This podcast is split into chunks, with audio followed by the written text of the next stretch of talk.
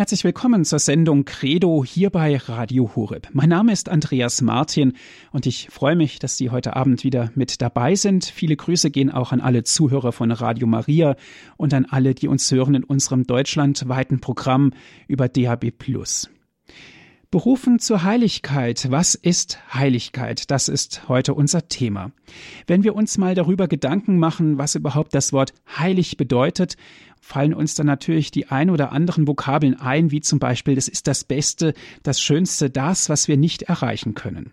Natürlich fallen uns da auch einige heilige Menschen ein, die Einzug gehalten haben in unseren Glauben, in unser Leben, die Apostel beispielsweise oder die Namenspatrone. Und so könnten wir noch vieles aufzählen. Menschen, von denen wir Großes erwartet haben, ohne vielleicht, dass wir etwas Eigenes dazugegeben haben. Menschen, die für uns da waren. Heute sprechen wir über das über die Heiligkeit und über das Berufensein zur Heiligkeit mit Herrn Dr. Hans-Martin Lochner aus Königsdorf. Und von dort aus ist er uns jetzt zugeschaltet. Herr Dr. Lochner, herzlich willkommen und guten Abend. Ja, guten Abend, Herr Martin. Ich freue mich, dass wir heute über dieses ganz besondere Thema sprechen, Heiligkeit. Sie sind sozusagen ein Fachmann. Ich darf Sie kurz vorstellen. Sie hatten und haben ein bewegendes Leben. Sie waren 31 Jahre verheiratet, haben Kinder und Enkelkinder.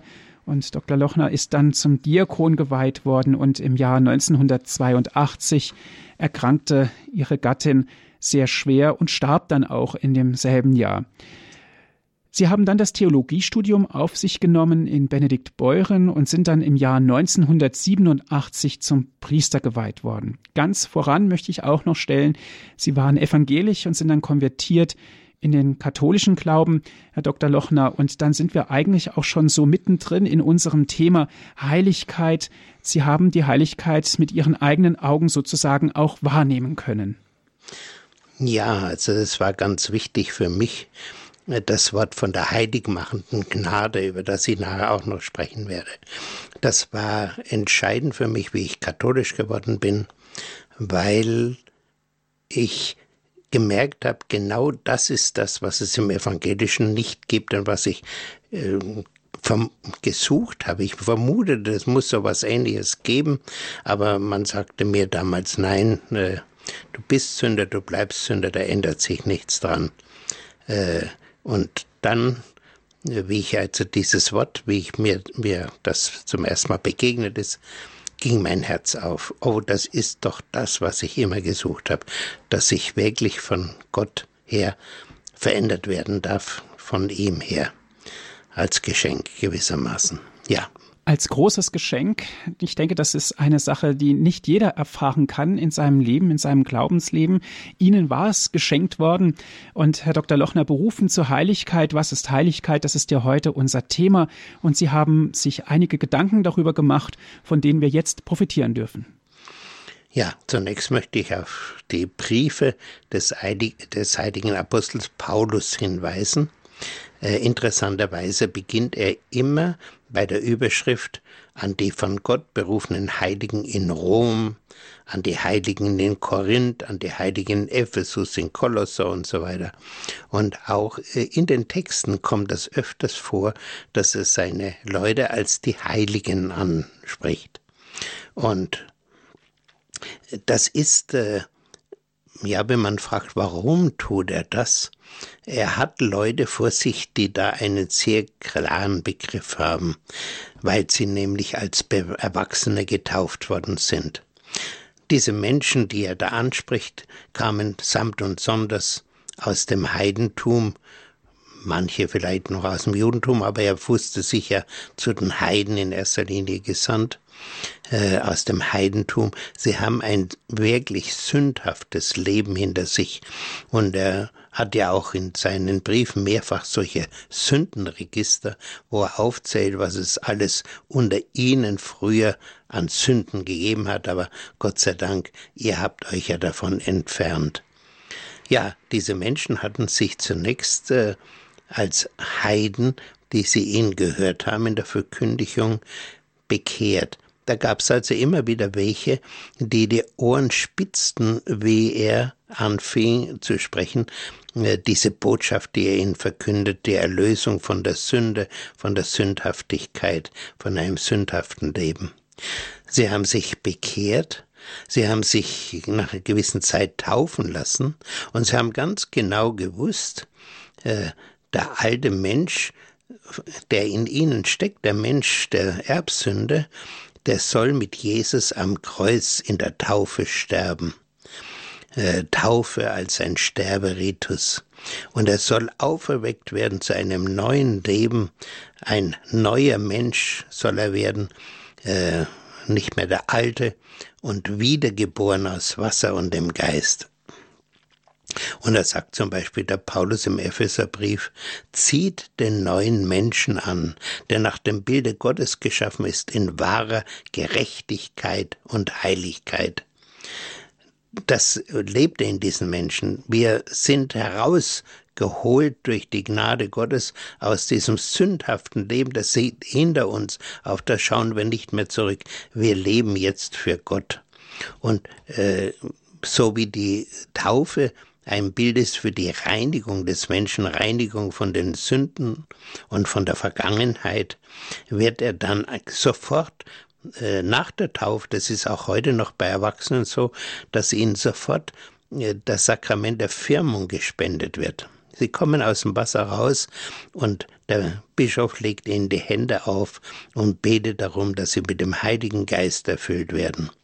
Und auf die Weise werden diese Menschen Christus gleichgestaltet bekommen, wie Petrus sagt im zweiten Petrusbrief, Anteil an der göttlichen Natur. Das heißt, sie erleben, dass jetzt ein etwas ganz Neues in ihnen begonnen hat, was für sie ein ganz klarer Unterschied war zu dem Leben, was sie vorher geführt haben. Ganz bewusst äh, dieses Heiligkeit, ihnen, die ihnen von Gott her angeboten wird, dass sie sie ganz bewusst angenommen und gelebt haben.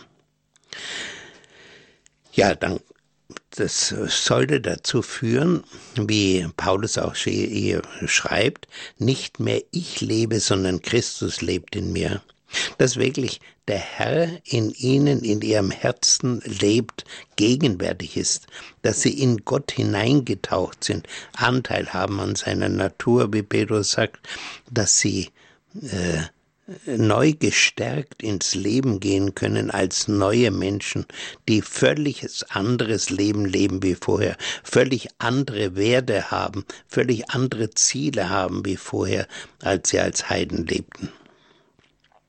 Und dieser Ausdruck, den ich ja vorhin schon gebraucht habe, die Taufe und Firmung, da wird uns die heiligmachende Gnade geschenkt. Das heißt, äh, von Gott her wird uns etwas ganz Neues zur Verfügung gestellt, was wir dankbar annehmen können und weil diese Menschen dieses neue Leben damals so ganz bewusst empfangen und empfunden haben, deswegen äh, war der Gedanke an Beichte, Reue, Umkehr zunächst eigentlich so gut wie gar nicht vorhanden. Das Beichtsakrament ist erst allmählich entstanden und zwar so dann im Lauf der ersten Jahrhunderte, wo man merkte, nee, tatsächlich äh, es gibt da äh, schlimme Fälle, wo auch getaufte Christen wieder sozusagen in ihr altes Leben äh, zurück äh, äh, zurückfallen in dieses alte Leben. Und äh, vor allem drei Sünden waren den Menschen damals ganz bewusst, die also wirklich als schwere Sünden gaben, wo sie dann auch äh, zum Bischof gingen, äh, sie äh, vorgetragen haben, mit, mit Reue bekannt haben, dass diese Dinge passiert sind und von ihm meistens eine sch schwere Buße aufgelegt bekamen. Also oft ein halbes Jahr lang oder ein ganzes Jahr lang zum Beispiel, dass sie nicht mehr zum, zum Gottesdienst zugelassen waren, dass sie nicht mehr an der heiligen Eucharistie teilnehmen durften, dass sie äh, vielleicht allenfalls noch bis zur Predigt im, äh, mit den Brüdern zusammen sein durften im, im Gottesdienst. Aber dann äh, wurde nach der Predigt wurde damals das Ita Missa Est gesungen, was wir heute am Schluss des Gottesdienstes in Deutsch ja auch noch haben, geht hin in Frieden. Da wurden die also, die Büßer, die da Buße tun mussten, wurden da ausgeschickt aus dem Gottesdienst. Das war sozusagen die Strafe, ihr äh, müsst euch erst neu nochmal zu, zum Herrn wieder bekehren und das muss auch sichtbar sein, dass ihr euch bekehrt. Äh, also diese drei wichtigen Sünden, die damals äh, eine große Rolle gespielt haben, das war einmal Mord und Totschlag natürlich. Dann das zweite war Ehebruch. Ehebruch war von allem Anfang an galt als schwere Sünde in der Kirche bis zum heutigen Tag, ja, äh, schwere Sünde. Und äh, dann auch ganz besonders der Abfall vom Glauben. Denn diese Versuchung in der Versuchungs, in der Verfolgungszeit war ja groß, dass Menschen äh, sich da dass sie so Angst bekamen, wenn ihr Leben bedroht war, wenn sie eingesperrt waren oder was, dass sie äh, vom Glauben abgefallen sind, es dann später bereut haben und sagten, sie möchten aber doch wieder in die Kirche zurück, hat man sich in der Kirche auch am Anfang sehr Gedanken gemacht, ob man es überhaupt wieder zulassen soll und wieder in die Gemeinschaft ein, dass sie wieder Gemeinschaft haben dürfen äh, mit den übrig, mit der übrigen Gemeinde. Und äh, wie gesagt, da äh, das waren so am Anfang die Hauptsünden äh, nebenbei bemerkt. Äh, ganz klar war, von allem Anfang kann man in ganz frühen Büchern schon lesen aus den ersten Jahrhunderten, wo die ersten Aufzeichnungen überhaupt über sowas schon da sind, die Abtreibung. Abtreibung war für die Christen eben, ich bringe einen Menschen um. Das war unmöglich. Ja, halten wir mal zunächst mal fest, Heiligkeit ist nicht etwas, was wir aus, in erster Linie aus eigener Kraft äh, schaffen. Das ist keine Sache einer moralischen äh, Anstrengung, einer ethischen äh, Anstrengung, sich selber sozusagen zu heiligen, sondern es ist in allererster Linie ein Geschenk Gottes im Heiligen Geist. Der Heilige Geist, wenn der Heilige Geist in einem Menschen wohnt, der Heilige Geist ist der Heiligmacher schlechthin. Und deswegen ist es so wichtig, dass Menschen das lernen und wissen, äh, ich muss mich wirklich für Gott öffnen, muss immer wieder dieses Gebet sprechen. Komm, Heiliger Geist, kehr bei mir ein. Komm in mein Herz. Herr, bitte schenk mir deine Gegenwart im Innern, dass du wirklich äh, in mir anwächst. Und ich denke mir das manchmal äh, bei der Verkündigung, wo Maria erfährt, äh, sie soll die Mutter eines äh, wichtigen, eines Erlösers werden, eines Sohnes Davids und äh, dass es heißt, Heiliger Geist wird über dich kommen und deswegen wird das, was aus dir geboren wird, Sohn Gottes genannt werden. Äh, so kommt auch der Heilige Geist äh, zu uns in unser Leben und will in uns gewissermaßen Jesus zeugen, damit wir ihm immer ähnlicher werden. Wie das dann mit der menschlichen Anstrengung oder wie soll ich sagen, das menschliche Zutun, äh, bis, äh, was da für eine Bewandtnis hat, da wollen wir nach einer kleinen Musikpause dann näher drüber sprechen.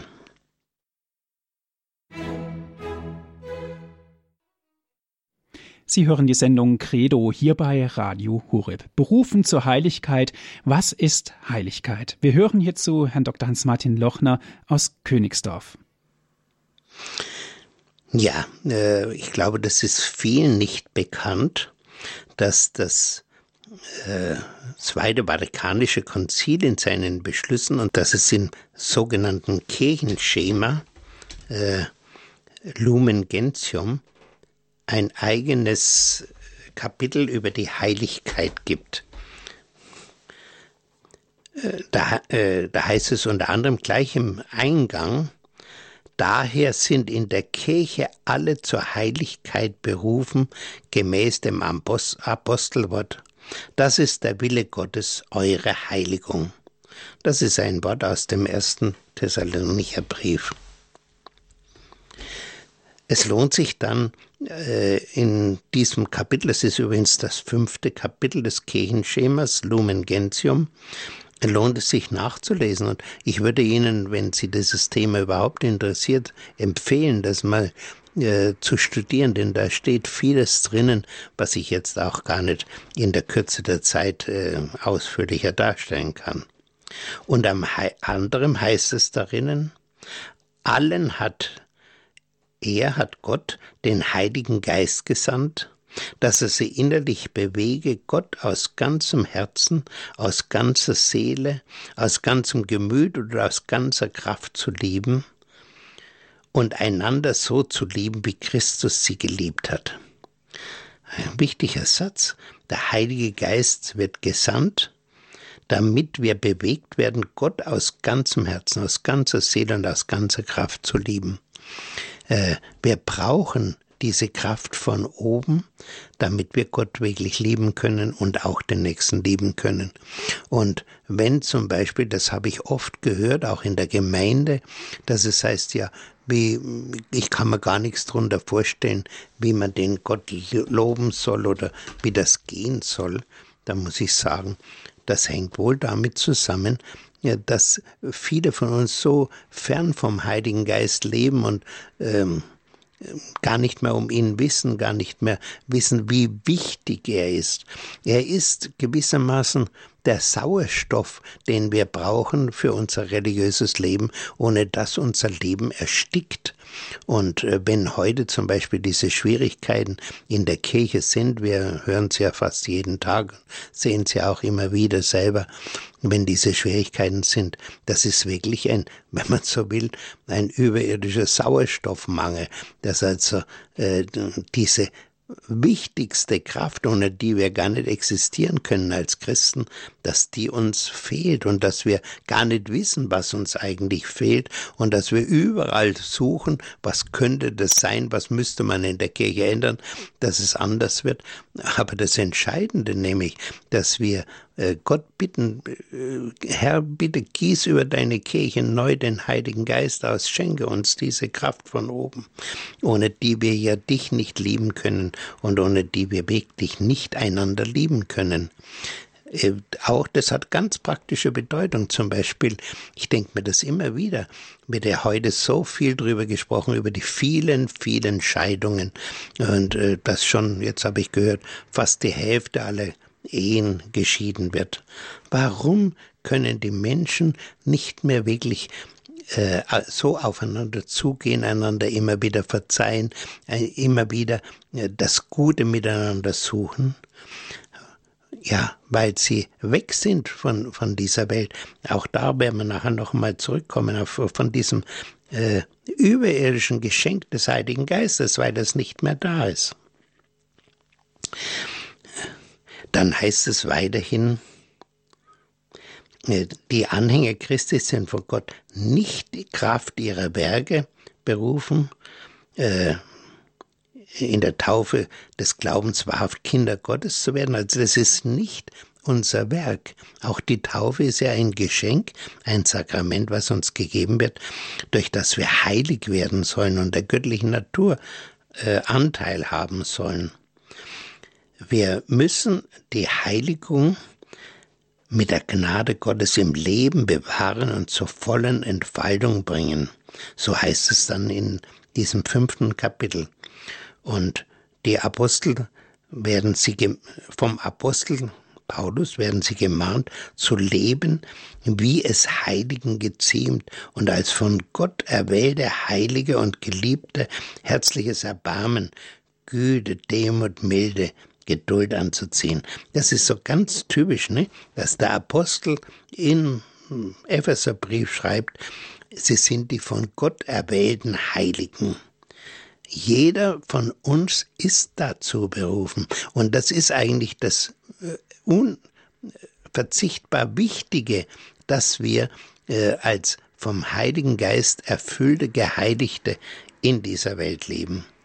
Und dann heißt es eben, dass wir dann auch die Früchte des Geistes hervorbringen können, dass die an, in unserem Leben wachsen können.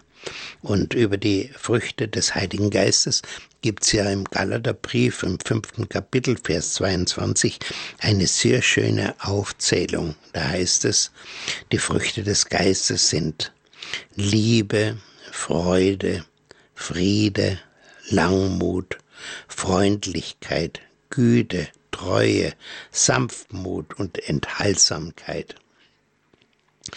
Äh, das ist eine Aufreihung. Man muss sich mal vorstellen, wenn also Mut, Freundlichkeit, Güte, Treue, Sanftmut, Enthaltsamkeit, ja, wie soll's da zu Eheschwierigkeiten, und zwar solchen schlimmen Schwierigkeiten, haltsam leben kann, das heißt also, und in Treue leben kann, wie soll's da zu einem Ehebruch kommen? Und die wichtigsten sind ja gleich am Anfang genannt, diese wichtigsten Geisteszeichen, dass ein Mensch vom Heiligen Geist erfüllt ist.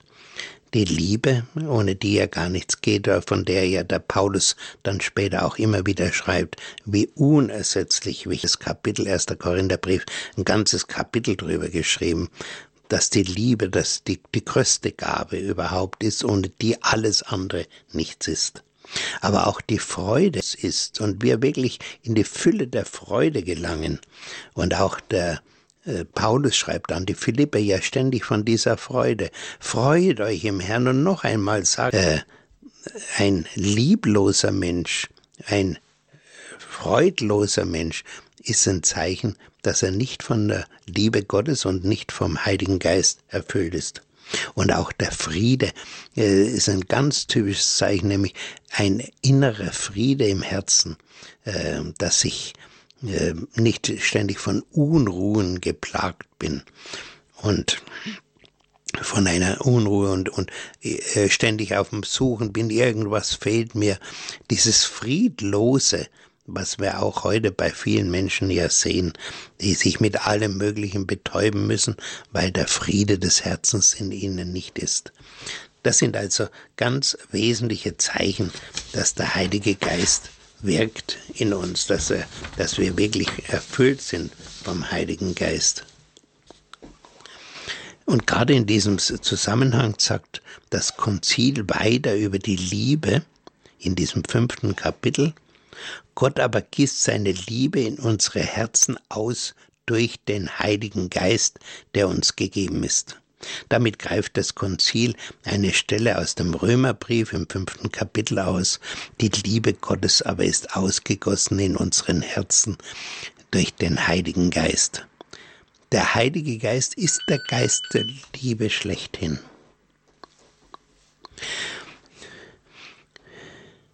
Und äh, es heißt dann weiter, die erste und notwendigste Gabe, die ist die Gabe der Liebe, durch die wir Gott über alles und in den Nächsten um Gottes Willen lieben.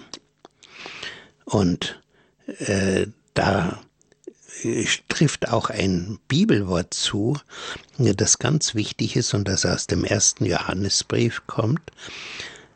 Äh, da heißt es, Gott ist die Liebe und wer in der Liebe bleibt, der bleibt in Gott und Gott bleibt in ihm. Im Heiligen Geist will Gott in uns Wohnung nehmen. Eigentlich kann man sagen, die ganze Dreifaltigkeit äh, äh, nimmt in uns Wohnung. Der äh, der Herr selber, äh, Gott, wie wir es hier hören, äh, und der Heilige Geist.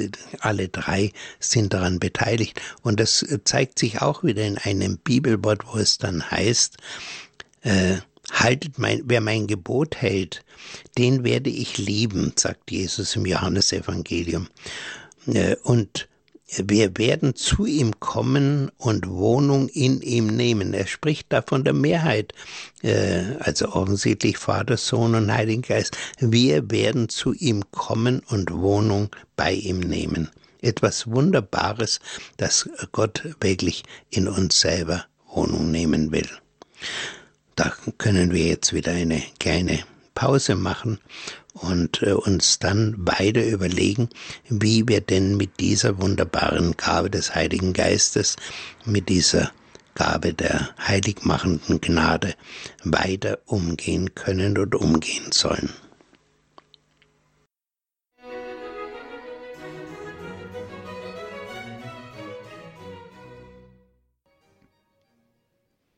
Sie haben eingeschaltet hier bei Radio Hureb in der Credo-Sendung. Berufen zur Heiligkeit. Was ist Heiligkeit? Das ist heute unser Thema. Wir hören hierzu Gedanken von Herrn Dr. Hans-Martin Lochner aus Königsdorf. Ja, äh, zurück zur heiligmachenden Gnade. Sie ist uns gewissermaßen geschenkt oder angeboten als ein Kraftquell für unser religiöses Leben. Und man könnte auch sagen, ein Kapital, was Gott uns zur Verfügung stellt, damit wir mit diesem Kapital arbeiten. Also es ist nicht nur reines Geschenk, sondern wir sind beteiligt und das trifft eigentlich überall bei äh, im Zusammenwirken mit Gott zu. Es geht immer um ein Mitwirken, menschliches Mitwirken mit der Gnade. Äh, ohne das Mitwirken geht's nicht. Aber umgekehrt, wenn ich äh, nichts empfange, dann geht natürlich erst recht nichts. Und wir haben da bestimmte Aufgaben. Zuerst einmal, dass wir mit dieser äh, Gnade zusammenwirken, damit diese Gnade in uns fruchtbar wird. Wir haben von den Früchten des Geistes schon gesprochen. Eine zweite Aufgabe, äh, damit wir dafür sorgen, äh, dass diese Gnade in uns wächst, dass sie vermehrt oder wie wir vorhin gesagt haben, dass Christus in uns gezeugt wird, aber er muss in uns heranwachsen, er muss kräftiger werden, er muss stark werden, damit wir den Angriffen des Bösen widerstehen können. Und äh, schließlich, dass wir dafür Sorge tragen müssen, dass uns diese Gnade nicht verloren geht. Es sind drei wichtige Dinge. Äh, zunächst mal zu dieser Frage, äh, wie wir sie fördern können, dass der Heilige Geist in uns erstarkt. Oder eben auch die Liebe in uns erstarkt, die uns der Heilige Geist geben will. Das sagt das Konzil dazu. Damit aber die Liebe wie ein guter Same in der Seele wachse und Frucht bringe und jeder Gläubige das muss jeder Gläubige das Wort Gottes bereitwillig hören und seinen Willen mit seiner Gnade in der Tat erfüllen. An den Sakramenten, vor allem der Eucharistie und an den gottesdienstlichen Handlungen häufig teilnehmen und sich standhaft dem Gebet, der Selbstverleugnung, dem tatkräftigen Bruderdienst und der Übung aller Tugenden widmen. Das ist ein bisschen ein langer Satz. Schauen wir uns das im Einzelnen mal an. Es muss also der Gläubige das Wort Gottes bereitwillig hören und auch bereitwillig lesen, kann man ergänzen, denn wir, äh, es ist ganz wesentlich für uns und ich kann das den unseren katholischen Gläubigen immer nur dringendst ans Herz wachsen, äh, legen. Wir müssen täglich in der Heiligen Schrift lesen. Die Heilige Schrift ist ja vom Heiligen Geist geschrieben. Äh, der war ja der eigentliche, äh, durch den äh, die Evangelisten erinnert worden sind an alle Wahrheiten. Der Heilige Geist führt und erinnert an alle Wahrheiten, führt an alle Wahrheiten ein. Und aus dieser Wahrheit heraus haben sie alles, was sie von Jesus wussten, ja geschrieben. Oder der Paulus in diesem Geist seine Briefe geschrieben. Und die sind wie ein Schwamm vollgesogen mit Heiligem Geist. Und wenn wir uns damit beschäftigen, wächst der Heilige Geist in uns. Das ist etwas ganz Wunderbares. Und es sollte eigentlich jeder Christ diese Erfahrung machen. Und dann kommt es darauf an, wie gesagt, dass wir lernen, den Willen Gottes zu tun. Der Heilige Geist will uns ja wirklich dazu bringen, dass wir gehorsam werden, dass wir hören und dass wir überhaupt, dass Gott mit seinem Wort, dass er zu uns persönlich sprechen will. Er hat ja uns persönlich eine Aufgabe gegeben und er will uns wirklich da einführen, ganz persönlich belehren und zeigen, welchen Weg wir gehen sollen. So wie ja auch in den Psalmen immer wieder heißt, zeige uns deinen Weg, lehre mich deine Pfade. Äh, Gott will uns diesen Weg wirklich zeigen, aber ich muss auf ihn hören und mich von ihm leiden lassen. Und dann wird eben hingewiesen auf die Sakramente. Die Sakramente sind ein ganz wesentlicher Punkt und vor allem die Eucharistie, äh, dass sich äh, vom Heiligen Geist genährt, von Christus Jesus genährt wird, dass er in mir wachsen kann. Und äh, da ist eben da ganz wichtig, dass ich die Gottesdienste besuche ich erinnere mich, wie wir ein junges Ehepaar waren und noch keine Kinder hatten, dass wir jeden Früh täglich im Gottesdienst waren. Später mit Beruf und mit meiner Frau mit Mutterschaft war das dann äh, über längere Zeit nicht mehr möglich. Äh, allmählich äh, haben wir dann sogar selber daran gearbeitet, dass es bei uns dann allmählich Abendmessen gab, das war so in den 60er, 70er Jahren, äh, dass die eingeführt worden sind und dass wir dann wenigstens abends zum Gottesdienst konnten. Das ist ganz wichtig. Also das sind ja heute die Menschen oft und die, die Gläubigen auch so leichtfertig und lassen einfach, äh, verzichten einfach auf den Sonntagsgottesdienst. Ich sage immer, der Sonntagsgottesdienst ohne das ist die Mindestration, die ich brauche, dass mein religiöses Leben nicht stirbt. Und wenn ich diese Mindestration nicht mehr äh, für nötig halte, muss mein Leben absterben, ein religiöses. Und das Ergebnis ist dann das, was wir heute sehen, dass die Leute immer lauer werden, dass sie immer seltener in den Gottesdienst gehen und schließlich dann kommt irgendein Ereignis oder sie kommen in finanzielle Schwierigkeiten und so und sagen, also die Kirchensteuer, die kann man jetzt eigentlich auch mal sparen, bringt mir ja eh nichts mehr und mit der Kirche habe ich ja auch nichts mehr vor, also trete ich jetzt aus. Ne? Und das, dann braucht es irgendeinen äußeren Anstoß zu geben, wie jetzt wieder die Geschichte mit Limburg. Und dann sagen wir, ach ja, das ist jetzt eine gute Gelegenheit, endlich, äh, ich brauche das Ganze ja nicht mehr. Und so stirbt das übernatürliche Leben in mir und ich fall total zurück in die Zeit, wo ich ein Ungläubiger oder ein Heide gewesen bin, beziehungsweise unsere Vorfahren waren Heiden und ich bin dann religionslos, äh, dass ich so vor Gottes Angesicht am Ende meines Lebens nicht reden kann, äh, vielleicht auch dann gar nicht mehr treten will, dass ich gar nicht mehr zu ihm kommen will in sein Reich. Ja, dann äh, weist äh, äh, dieses Bibelstelle, diese Konzilstelle hin auf die Wichtigkeit des Gebetes.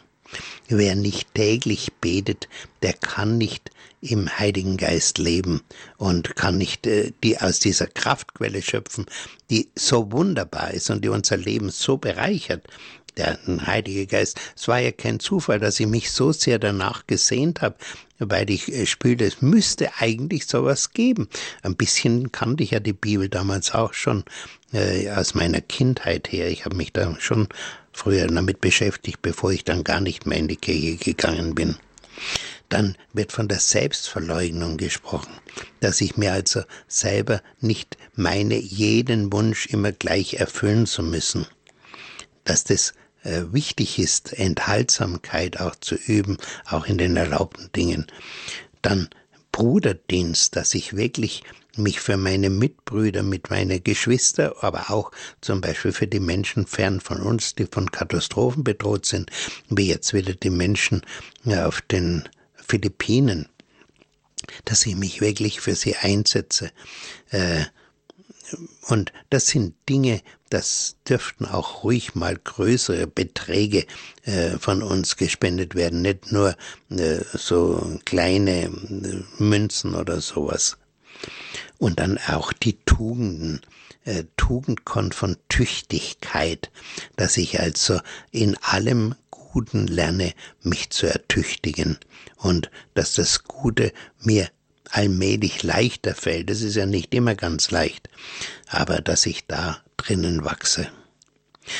Und dann kommen wir zu diesem letzten Kapitel, wo es dann heißt, äh, wir dürfen, wir müssen dafür sorgen, dass uns diese Gabe des Heiligen Geistes nicht verloren geht. Der Feind aller Heiligkeit ist schlechthin die Sünde. Da mahnt uns zum Beispiel Paulus im Epheserbrief, und zwar im vierten Kapitel, beleidigt nicht den Heiligen Geist, dessen Siegel ihr tragt für den Tag der Erlösung. Man kann also den Heiligen Geist beleidigen. Man kann ihn zurückweisen. Äh, schon das, was wir äh, lässliche Sünde nennen, ist schon eine Zurückweisung des Heiligen Geistes, der sich daraufhin, ja, die Verbindung zu ihm, die Verbindung zum Gott wird geschwächt durch jede lässliche Sünde. Die ist also nicht so, dass man sagt, ah, Sünden macht ja nichts, kann ich euch machen. Nein, sie beeinträchtigt schon dieses Wesen mit Gott, Leben mit Gott. Und dann ergänzt der Apostel gleich dazu und sagt, jede Art von Bitterkeit, Wut, Zorn, Geschrei und Lästerung und alles Böse verbannt aus eurer Mitte. Bitterkeit, Wut, Zorn, Geschrei.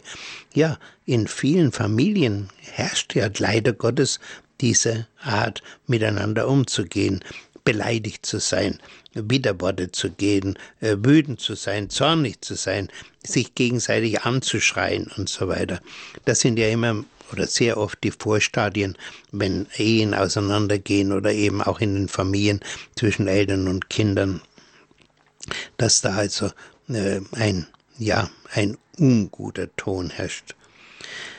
Und deswegen sagt der Apostel im Gegenteil, seid gütig zueinander. Der Heilige Geist hilft euch, gütig zueinander zu sein. Seid barmherzig. Und ganz wesentlich, sagt er dann, vergebt einander, weil auch, äh, weil auch Gott euch durch Christus vergeben habt. Vergebt einander. Wenn ein Ehepaar lernt, immer wieder zu vergeben und auch immer wieder wenn man am anderen schuldig geworden ist, äh, um Vergebung zu bitten. Dann kann eine Ehe nicht auseinandergehen. Und äh, ich erinnere mich, dass also meine Frau und ich, wir hatten das so die Gewohnheit, am Abend äh, haben wir noch miteinander gebetet, oft auch gemeinsam in der Schrift gelesen, äh, dass wir uns zum Abschied gab es immer den Gutnachtkuss als Zeichen, wir sind versöhnt und wir haben uns gegenseitig gesegnet und ein Kreuz auf die Stirne gezeichnet. So haben wir also äh, versucht, in diesem äh, in dieser Kraft des Heiligen Geistes miteinander zu leben. Äh, und da sagt ihm der Apostel, wir sollen äh, auf diese Weise Gott nachahmen ahmt Gott nach als seine geliebten Kinder und liebt einander. Wie gesagt, der Heilige Geist hilft dazu, aber wenn ich aus dem Geist herausfalle, geht's schief. Und schließlich bringt er noch ein Kapitel, von dem er eben meint, das ist eine Gefahr.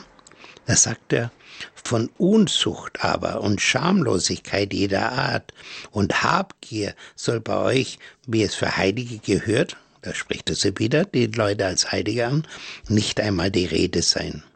Und Unzucht versteht die Kirche und hat sie immer verstanden als alle sexuelle Betätigung außerhalb der Ehe. Und leider Gottes äh, ist es ja aus dem Bewusstsein der meisten Gläubigen geraten, dass alles als Unzucht ist und dass der äh, Paulus dann sogar noch, noch mal nachhakt und sagt, kein unzüchtiger, schamloser oder habgieriger Mensch, das heißt ein Götzendiener, erhält Erbteil im Reiche Christi und Gottes. Wer also diese Wege geht, der schließt sich selber aus vom Reich Gottes. So äh, will uns also der, der Herr, der, der Apostel dazu mahnen, dass wir wirklich äh, diese Gabe des Heiligen Geistes bewahren. Er sagt dann auch zum Schluss noch, ihr wart einst Finsternis, nämlich ihr habt in Sünde gelebt, jetzt aber seid ihr durch den Herrn Licht geworden, lebt als Kinder des Lichtes. Das ist der Schlusswort, was ich dazu sagen möchte. Wir sollen als Kinder des Lichtes leben, mit der Finsternis nichts zu tun haben, sondern das Licht Gottes soll in uns brennen, das Licht Christi soll in uns brennen und unser Leben hell machen.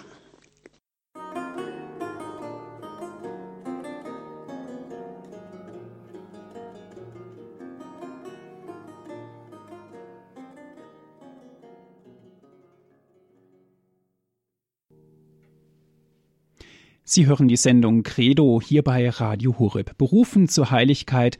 Was ist Heiligkeit? Und dazu haben wir Gedanken gehört von Herrn Dr. Hans-Martin Lochner. Aus Königsdorf ist er uns zugeschaltet. Herr Dr. Lochner, herzlichen Dank zunächst für Ihre Ausführungen, die Sie uns gegeben haben, für Ihre Gedanken, die Sie uns auch mit auf dem Weg gegeben haben. Den ein oder anderen Punkt können wir jetzt gerne noch ein bisschen weiter vertiefen. Berufen zur Heiligkeit, so haben wir ja diese Sendung genannt, Herr Dr. Lochner, können wir so weit gehen und sagen, jeder Mensch ist berufen zur Heiligkeit? Ohne Zweifel. Genau das will uns ja das Konzil sagen und das sagt uns ja auch schon die Heilige Schrift. Äh, äh, wobei man eben Heiligkeit nicht äh, so als was ganz Außergewöhnliches, Einmaliges und mit Wundern und was weiß ich was verbundenen, sondern das schlichte Leben eines Christen in der Fülle des Heiligen Geistes, das ist Leben in Heiligkeit.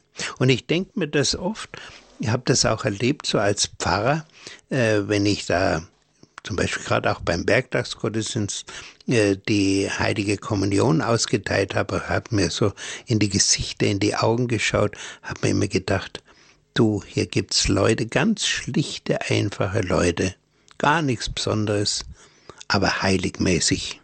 Das war zu spüren und ist immer wieder zu spüren. Und gerade, äh, das fällt mir jetzt auch immer wieder bei unseren Lobpreisgottesdiensten aus, äh, es gibt immer wieder Leute, die, die strahlen den Heiligen Geist so sichtbar aus, vor allem über die Augen fällt mir das immer wieder auf, äh, wo man sofort merkt, oh, hier ist wirklich der Herr im Innern da.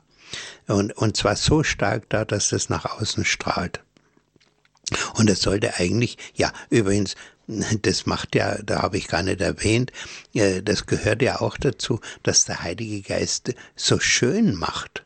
Menschen, äh, die vom Heiligen Geist erfüllt sind, die, die fangen an, wirklich äh, eine Schönheit zu zeigen, die man gar nicht vermuten möchte zunächst, wenn man sie auf den ersten Blick kennenlernt und plötzlich, wenn man mit ihnen spricht und gerade über den Heiligen Geist und so weiter, auf einmal fangen die derart an zu strahlen und eine wirklich Schönheit zu zeigen.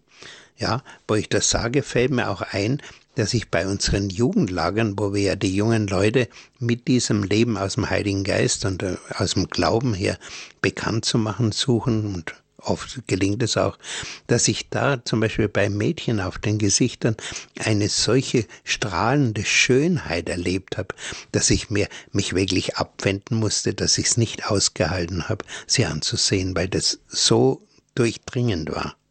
Also das äh, gibt es und das sollte es auch geben, dass wir wirklich äh, heiligmäßig leben. Das heiligmäßig Leben bedeutet jetzt nicht unbedingt, dass wir heilig gesprochen werden müssen. Das, äh, wie gesagt, die Kirche ganz einzelne, wo das so überragend deutlich wird, die werden gewissermaßen allen als Vorbild dargestellt und gezeigt, so kann auch ein Leben aussehen. Und hier ist uns ein großes Beispiel gegeben, zum Beispiel in der Selbst, in der Nächstenliebe, wenn mich an die Mutter Teresa denken und ähnliche Gestalten. Hat sie in der Kirche viele gegeben. Äh, sie werden uns äh, gestellt als Vorbild. Aber äh, ganz im Verborgenen und ganz schlicht kann ich diese Heiligkeit leben. Denke auch gerade an die Witwe, von der Jesus äh, schildert, wie er da am, am Opferstock sitzt und die die zwei Schärflein, ihr letztes Hab und Gut einwirft. Sowas bringt wirklich nur jemand fertig, der heiligmäßig lebt, dass er das Letzte aus der Hand gibt, was er hat. Da sieht man, äh, das ist also nichts nach außen hin unheimlich Großartiges.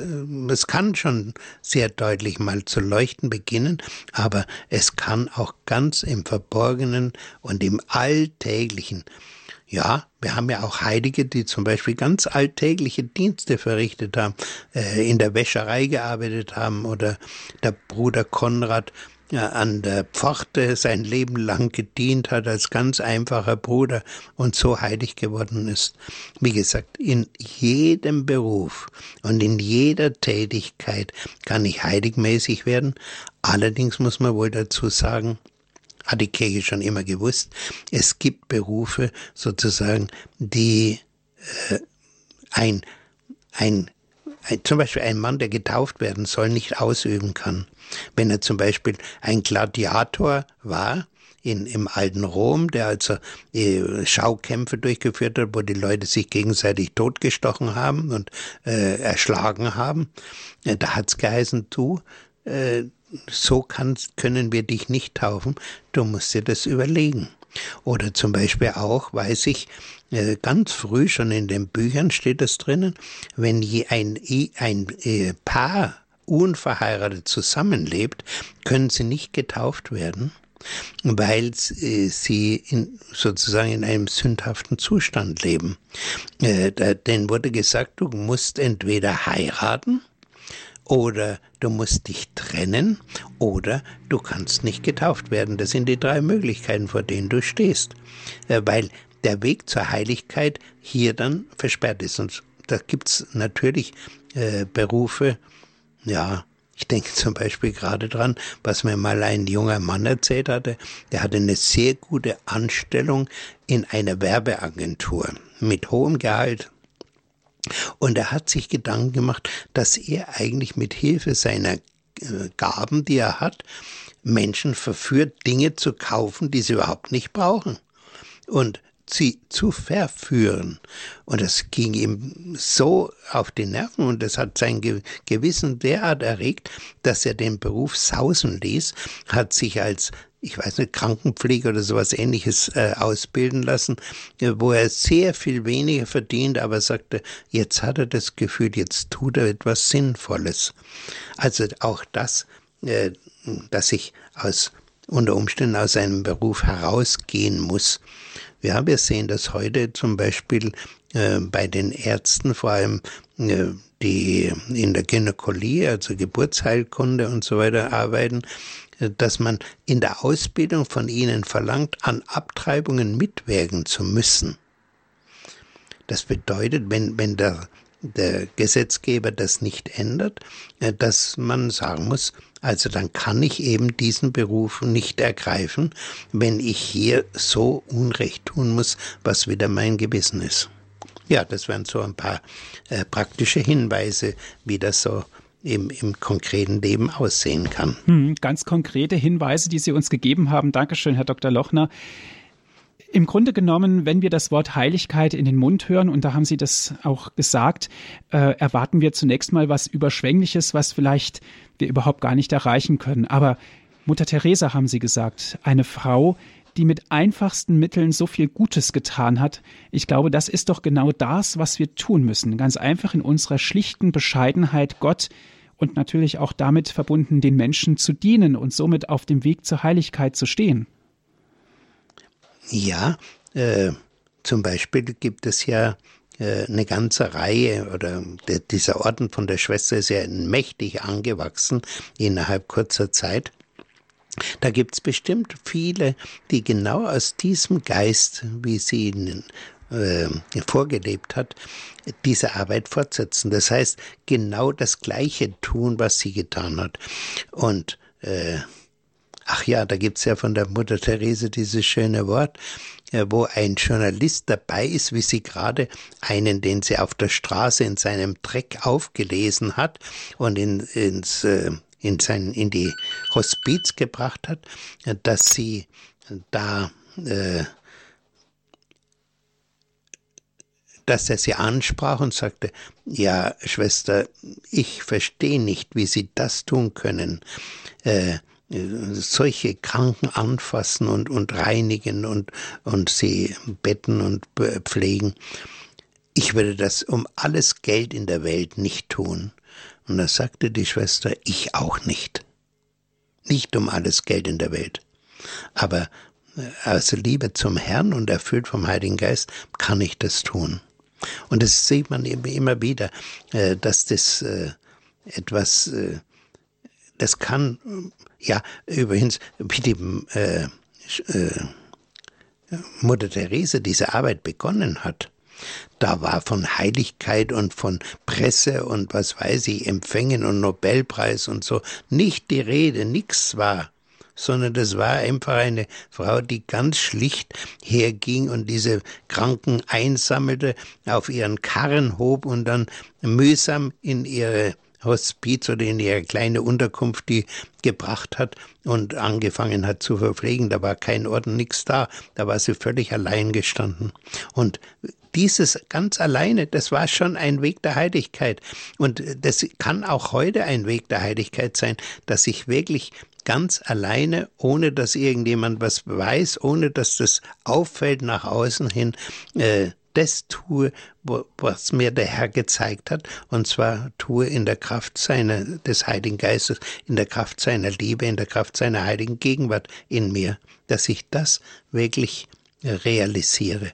Da muss es äh, nach außen hin muss da gar nichts Besonderes sein. Wie gesagt, äh, es fällt auf, mir wenigstens. Ach ja, meine zwei Enkelkinder, wo haben sie sich bekehrt? In Neuseeland in einer bettelarmen Ein äh, Familie, die waren nicht einmal Eingeborene, sondern noch schlimmer, die waren äh, aus einer Südseeinsel zugewandert, kinderreich, hatten nichts zu essen und meine Kinder erlebten, wie diese Familie betet und von Gott Hilfe bekommt und die haben ihren Glauben so intensiv gelebt, dass sie sich dort bekehrt haben.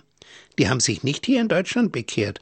Alles, was sich ihnen als, als Möglichkeiten angeboten hat, das, das hat sie nicht äh, dahin gebracht. Aber diese schlichte Heiligkeit, diese ganz einsamen, äh, kinderreichen Familie da in Neuseeland, das hat diesen Funken überspringen lassen, der Funken des Heiligen Geistes, der zur Bekehrung führt. Und zu dieser Aufgabe ist schlechthin jeder gerufen, ganz gleich, wo er steht, nur wichtig eben was wir vorhin schon gesagt haben, Wort Gottes, Eucharistie, Gottesdienst, Gebet und so weiter, als Grundlage, äh, damit ich dann diesen Dienst wirklich äh, vom Herrn getragen, das verwirklichen kann in der Welt an dem Platz, wo er mich hingestellt hat. Und wie gesagt, gerade auch bei Ordensleuten sehen wir, dass, dass die zum Teil eben heilig geworden sind äh, in einem Platz, wo, wo niemand sie groß beachtet hat, wo niemand es gemerkt hat.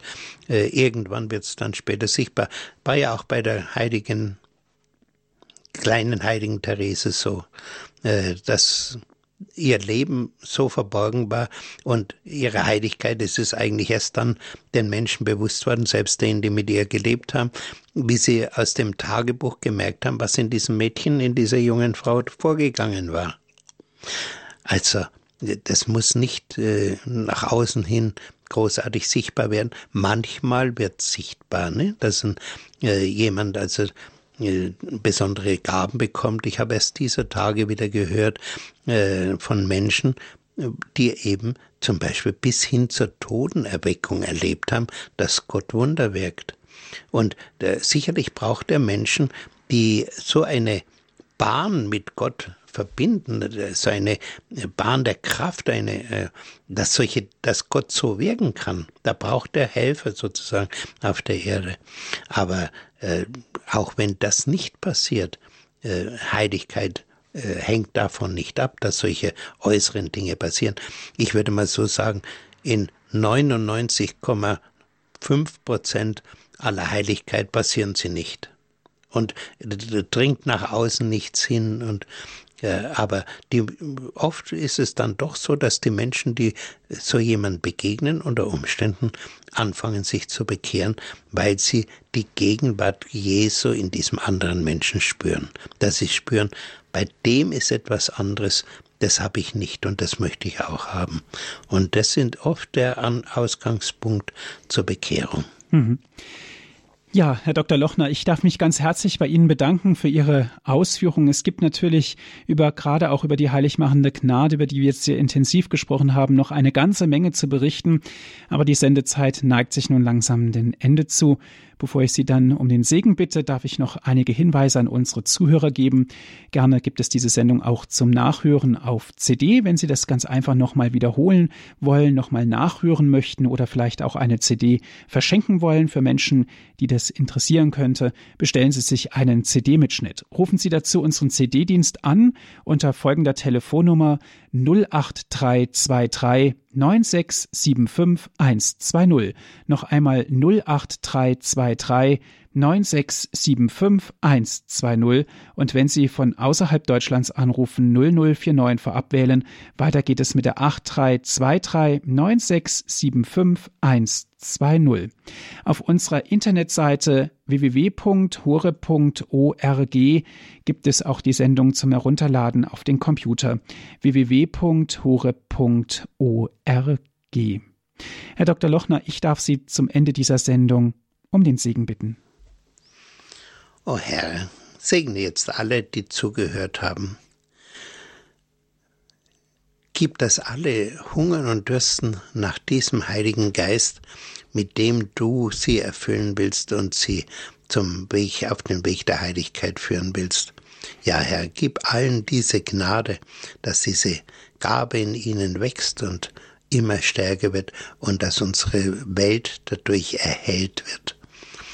So segne euch alle, die ihr zugehört habt, der allmächtige Gott, der Vater, der Sohn und der Heilige Geist. Amen. Gelobt sei Jesus Christus. In Ewigkeit. Amen. Dankeschön, Herr Dr. Lochner. Alles Gute Ihnen. Danke auch. Und danke auch an Sie, liebe Hörerinnen und Hörer, dass Sie mit dabei gewesen sind. Es verabschiedet sich Ihr Andreas Martin.